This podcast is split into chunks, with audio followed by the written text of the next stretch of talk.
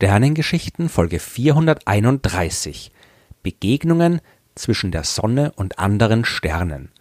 In unserer Milchstraße gibt's 100 Milliarden Sterne oder 200 Milliarden oder vielleicht sogar noch ein bisschen mehr. Das ist schwer, das so genau zu sagen. Aber auf jeden Fall sind's sehr, sehr viele Sterne. Und da könnte man auf die Idee kommen, sich zu fragen, ob das nicht vielleicht auch ein bisschen gefährlich ist. Denn die ganzen Sterne bewegen sich ja alle. Besteht da nicht die Gefahr, dass es zu Kollisionen kommt?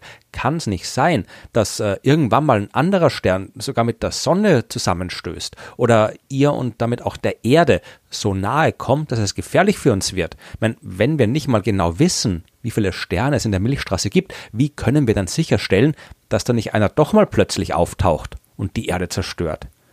Ich könnte jetzt natürlich die Spannung künstlich hochhalten und erst am Schluss der Folge aufklären, wie es wirklich ist. Aber wir sind ja hier nicht bei den Boulevardmedien. Es geht um Wissenschaft. Und die Geschichte, die ich erzählen will, die ist spannend genug. Da muss ich nicht noch extra Panik schüren und so tun, als wüsste man nicht, was Sache ist. Und diese Sache, die ist folgende. Unsere Milchstraße ist nicht nur voller Sterne, sie ist noch viel voller mit nichts. Zwischen den Sternen ist enorm viel Platz, sehr viel mehr Platz, als man sich vorstellen kann. In erster Näherung ist die Milchstraße komplett leer. Die Sterne, die sind zwar zahlreich, aber die fallen trotzdem nicht ins Gewicht. Ein Beispiel. Unsere Sonne hat einen Durchmesser von 1,4 Millionen Kilometern der uns nächstgelegene Stern, das ist Proxima Centauri in 4,2 Lichtjahren Entfernung. Das sind knapp 40 Billionen Kilometer oder anders gesagt 28 Millionen Sonnendurchmesser. Man kann es auch nochmal anders rechnen. Wenn die Sonne einen Durchmesser von nur einem Meter hätte, dann wäre Proxima Centauri in diesem Maßstab 28.800 Kilometer weit weg.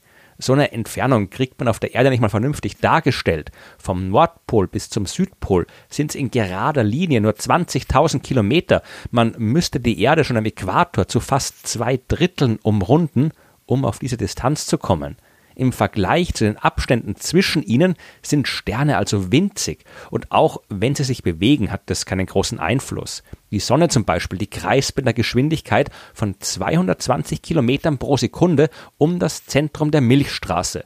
Und wenn sie sich mit dieser Geschwindigkeit direkt auf Proxima Centauri zubewegen würde und würde Proxima die ganze Zeit über genau dort bleiben, wo er jetzt ist, dann wird es immer noch 5723 Jahre dauern, bis die beiden zusammenstoßen. Aber natürlich bewegt die Sonne sich nicht direkt auf Proxima zu und Proxima bleibt nicht dort, wo er ist.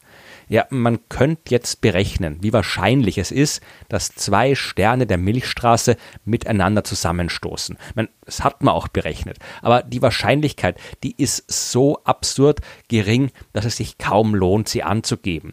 Da müsste man wirklich länger warten, als das gesamte Universum alt ist, um auch nur annähernd eine Chance zu haben, so eine Kollision zu beobachten. Nur dort, wo Sterne aus bestimmten Gründen deutlich näher zusammenstehen als üblicherweise, nur da kann es Zusammenstöße geben, zum Beispiel im zentralen Bereich der Milchstraße oder in Sternhaufen. Aber für die allermeisten Sterne im Universum besteht absolut keine Gefahr einer Kollision. Trotzdem ist es natürlich interessant, sich anzuschauen, wie sich die Abstände im Laufe der Zeit verändern. Ich habe die ganze Zeit Proxima Centauri als Beispiel verwendet. Dieser Stern, den ich in Folge 114 ja schon ausführlich vorgestellt habe, der ist derzeit unser nächster Sternnachbar in der Milchstraße. Aber das war nicht immer so und das wird auch nicht immer so bleiben. Aktuell bewegen sich Proxima Centauri und die Sonne noch aufeinander zu. Der Abstand zwischen uns schrumpft und in circa 28.000 Jahren werden sie ihre größte Annäherung erreichen. Dann sind sie aber immer noch 3,1 Lichtjahre voneinander entfernt, also absolut kein Grund zur Sorge. Danach wächst der Abstand wieder und in knapp 33.000 Jahren wird Proxima Centauri als sonnennächster Stern abgelöst, und zwar von Ross 248. Dieser kleine Stern befindet sich derzeit noch 10,3 Lichtjahre von uns entfernt. Die Distanz, die verringert sich aber und in 38.000 Jahren wird sie ihren geringsten Wert erreicht haben. Dann ist Ross 248 knapp über drei Lichtjahre von der Sonne entfernt. Da der sich aber auch recht schnell bewegt, ist er auch bald an uns vorbeigeflogen. Knapp 9000 Jahre später, also von heute an in circa 47.000 Jahren, wird der Stern mit der Bezeichnung Gliese 445 den Titel als sonnennächsten Stern tragen. Der ist jetzt noch 17 Lichtjahre von uns entfernt, dann werden es nur noch 3,4 Lichtjahre sein. Dieser rote Zwergstern ist auch insofern interessant, weil er nicht nur eine Zukunft als unser nächster Nachbar vor sich hat.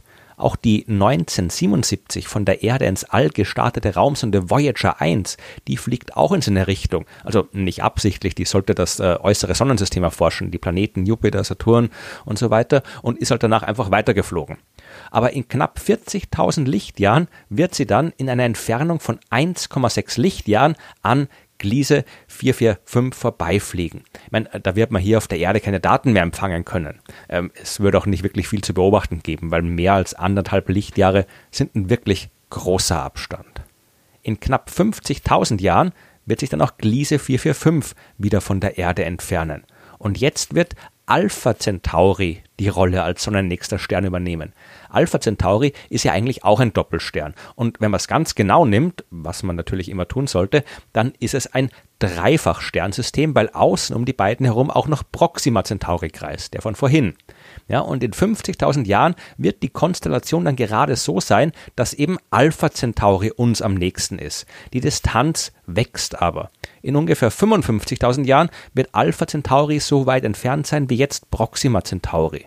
Die weitere Zukunft unserer Nachbarschaft ist ein bisschen komplizierter. Um so weit in die Zukunft schauen zu können, müssen wir die Position und die Bewegungsgeschwindigkeit von sehr, sehr vielen Sternen sehr genau messen und bei allen in die Zukunft rechnen, was wann wo passiert. Äh, das ist knifflig. Aber alle Sterne, die uns in absehbarer Zeit nahe kommen, die kommen uns nicht näher als zwei bis vier Lichtjahre. Mit einer Ausnahme.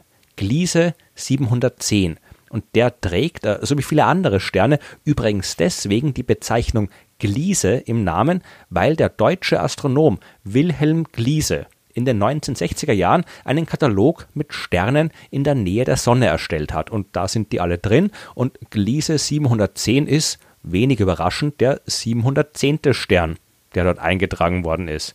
Und schon Gliese hat damals festgestellt, dass der sich in ferner Zukunft vermutlich der Sonne annähern wird. Und mittlerweile kann man mit genaueren Daten diese Bewegung auch ein bisschen besser vorhersagen und weiß, in ungefähr 1,3 Millionen Jahren wird uns dieser Stern bis auf circa 0,16 Lichtjahre nahe kommen.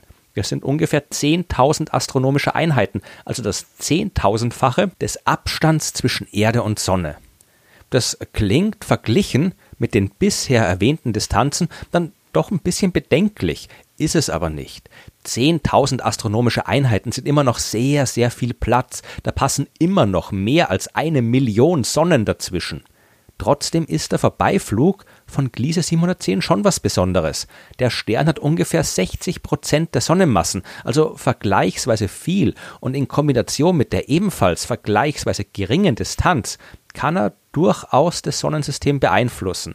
Ich meine, er wird natürlich nicht die Erde aus ihrer Bahn werfen, auch die restlichen Planeten werden von dem Besuch nicht spüren, aber die sonnenfernen Kometen in der Ortschen Wolke, die vielleicht schon.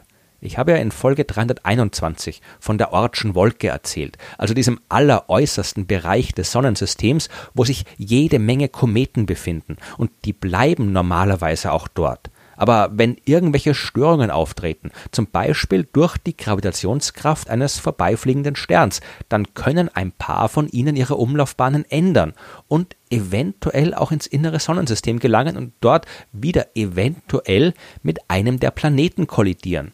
Das heißt nicht, dass Gliese 710 in 1,3 Millionen Jahren den Weltuntergang verursachen wird, sondern nur, dass dann die Wahrscheinlichkeit von Asteroiden oder Kometeneinschlägen ein bisschen größer sein wird, als sie es jetzt ist. Schauen wir aber noch mal kurz in die Vergangenheit, denn auch da sind uns immer wieder mal Sterne nahegekommen. Zum Beispiel Scholz-Stern. Äh, das ist natürlich nicht sein offizieller Name, aber mein, er ist immer noch besser als sein Katalognummernnamen, nämlich Weiß J07203.20-0846551.2. Äh, dieser rote Zwergstern, der weniger als ein Zehntel der Sonnenmasse hat, ist der Astronomie lange Zeit nicht wirklich aufgefallen. Das hat sich erst geändert, als Ralf Dieter Scholz vom Leibniz Institut für Astrophysik in Potsdam bemerkt hat, dass dieser Stern so gut wie keine seitliche Bewegung zeigt, was dann eigentlich nur heißen kann, dass er sich ziemlich direkt auf uns zu oder von uns weg bewegt. Äh, was auch der Fall ist. Der Stern entfernt sich von der Sonne. Das aber muss dann heißen, dass er früher näher an uns gewesen sein muss. Und als Scholz das alles dann genau berechnet gehabt hat, ist er zu dem Schluss gekommen, dass dieser Stern vor ca. 70.000 Jahren einen Abstand von nur 52.000 astronomischen Einheiten gehabt haben muss.